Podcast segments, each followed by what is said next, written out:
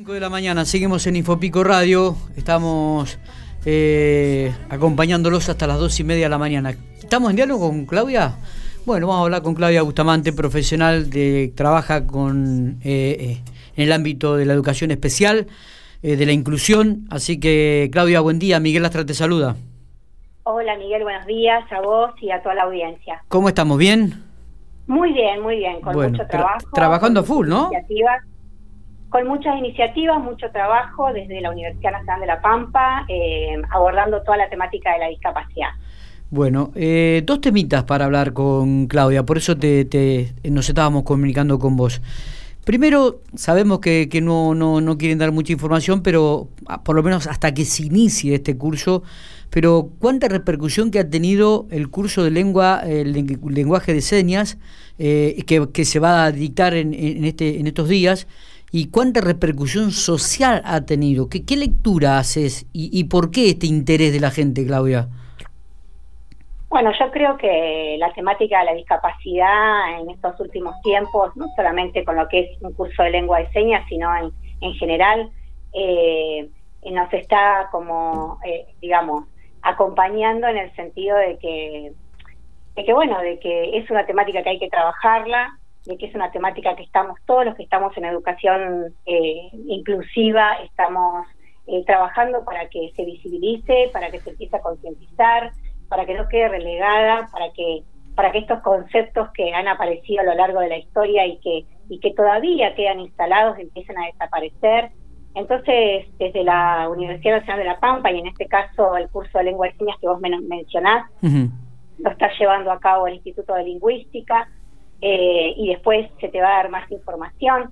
Eh, pero también eh, el curso de lengua de señas, como el encuentro al que denominamos sobre discapacidad, derechos y accesibilidad, también tuvo igual de, repercusión porque colapsó la cantidad de inscritos. Claro, claro. Acércate un poquitito más al micrófono si sos tan amable. Claudia, para que podamos escucharte mejor. Bueno, por un lado, entonces, eh, eh, el cupo completo en el, en el primer curso de este de lengua, lenguaje de señas, ¿no? Sí, en los dos el cupo Vos que hemos recibido consultas a nuestro es WhatsApp. superó el curso completo, los eh, cursos completos, los dos, en el curso de lengua de señas como también en el encuentro. Mira vos. En los dos. impresionante, porque te decía que hemos recibido, este, inclusive en nuestro WhatsApp del diario, eh, y que nos pedían información, pero no gente de la provincia de La Pampa, de otras provincias. Sí, sí, a nosotros eh, nos pasa continuamente eso eh, con, los, con los dos encuentros estos, te digo, porque con el encuentro de sobre discapacidad, derecho y accesibilidad a nivel superior, tenía un encuentro, tiene un encuentro porque comienza ahora, continúa el segundo seminario este viernes y tiene un carácter internacional. Nosotros lo hemos eh, elaborado, armado y construido desde ese lugar. Y hemos tenido eh, gente inscrita de, varios países, más allá de los disertantes, más allá de los disertantes que teníamos disertantes de, Uruguay, de, Chile, de, de, México, como fue el encuentro pasado, que el disertante de México cerró con, con el primer seminario. Claro, ¿cuándo arranca este curso de discapacidad, derechos y accesibilidad en educación superior? Este curso, eh, en realidad es, un encuentro, no es un curso, es un encuentro que, como te decía, tiene carácter internacional y arrancó el 2 del 10. Eh, y continúa todos los viernes de octubre y eh, todos los viernes de noviembre, excepto el último, el último viernes. Está bien, está bien. Y lo que quisimos hacer bien en este curso es desde aproximar la discapacidad y la accesibilidad, precisamente te decía hace un rato, para deconstruir conceptos que nos han quedado instalados en, la historia de, la educación especial en aquel momento, eh, conceptos como integración, conceptos como necesidades educativas especiales, conceptos como em, capacidades diferentes, ¿no? Hoy ya estamos hablando desde otro paradigma. Entonces, eh, aproximarnos en, un primer seminario para después pasar a un segundo donde se empiece a trabajar toda lo que es la aplicación de marcos normativos legales vigentes y la incidencia que eso tiene en, la política, en la sociedad, en, lo cultural.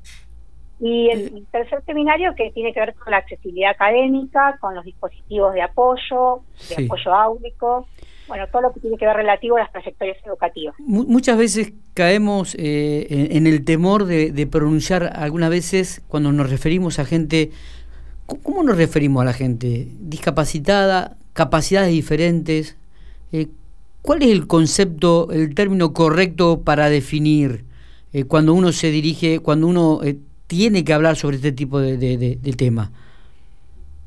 Mira, yo cuando en el primer seminario, cuando tuve que abrir sobre mi ponencia, yo manifiesto, y esto es una cuestión muy personal mía, porque eh, pero yo manifiesto que a veces hay eh, nombres que se ponen de moda, pero que detrás de esos nombres hay personas, y por lo general son, son personas con, con discapacidad, ¿no? Y te digo personas con discapacidad porque eh, la Convención Internacional de los Derechos de las Personas con, Discapacidad lo manifiesta de esa forma, Bien. a través de una ley que es la 26.378. Entonces habla de personas con discapacidad porque primero anteponemos a la persona ante que cualquier discapacidad. Después también en la actualidad están circulando otros términos como en condición de discapacidad. Entendamos que esta discapacidad puede ser temporaria o permanente, ¿no? No estamos hablando de algo claro Sí, sí, pero está bueno este término que, que agregaste antes, ¿no? Personas con discapacidad. No hay que no hay que sacar el, eh, me parece el, el foco de, de, esa palabra, no personas con discapacidad ante todo. Siempre te ponemos la persona y pensamos también en este nuevo paradigma que estamos eh, hoy por hoy, eh, que, por supuesto va a evolucionar también, como han evolucionado otros paradigmas en relación a, a, a la educación inclusiva y demás. Eh, hoy estamos en un paradigma donde la discapacidad no está en la persona. La discapacidad está en esa barrera que me pone el entorno, en ese escalón que no me deja subir. Entonces. De todas eh, maneras, creo que hoy en día se ha, crecido mucho la gente en, esto de, convivir, de dialogar, de, mirar, de tener otro tipo de mirada para este tipo de personas, ¿no? Eh, bueno, este tipo de personas ahí yo ya no lo categoría, categoría así, pero a ver, eh, estamos trabajando mucho desde la Universidad Nacional de La Pampa en cuanto a accesibilidad. Claro. Eh, también estamos trabajando con, con la municipalidad, eh, trabajando en conjunto. también este encuentro, como te decía, lo hicimos articulando con, con, la Universidad Nacional de Comahue. ¿Por qué? Porque todos queremos lo mismo. Todos queremos que esta, esta cultura cambie, ¿entendés? Sí, sí, sí. Porque vos hablabas recién de una palabra muy importante, que más allá de la inclusión y todo lo que le ponemos, los términos que les ponemos, la cuestión acá es la, inclusión, pero en la convivencia. Digo, a ver, ¿cómo es la convivencia en esa inclusión? ¿no? Y esto también yo lo manifestaba en, la apertura del encuentro, del primer encuentro, en mi, en mi ponencia. ¿Cómo, cómo, porque todos podemos estar incluidos. Ahora todos estamos en los colegios, están todos, estamos. Ahora, ¿cómo estamos? Claro. Eh, cómo estamos en la sociedad en cuanto a la convivencia y en cuanto a la atención de la diversidad para todos, eh, ¿cómo, estamos desde ese lugar. Entonces me parece culturalmente hemos podido enterrar estos términos que todo el tiempo están segregando, que todo el tiempo nos están diciendo vamos a un súper y escuchamos, estacionamiento es para personas con capacidades diferentes. Vamos a, entonces, eh, culturalmente, ¿estamos transformando esto? Sí, pero nos falta mucho.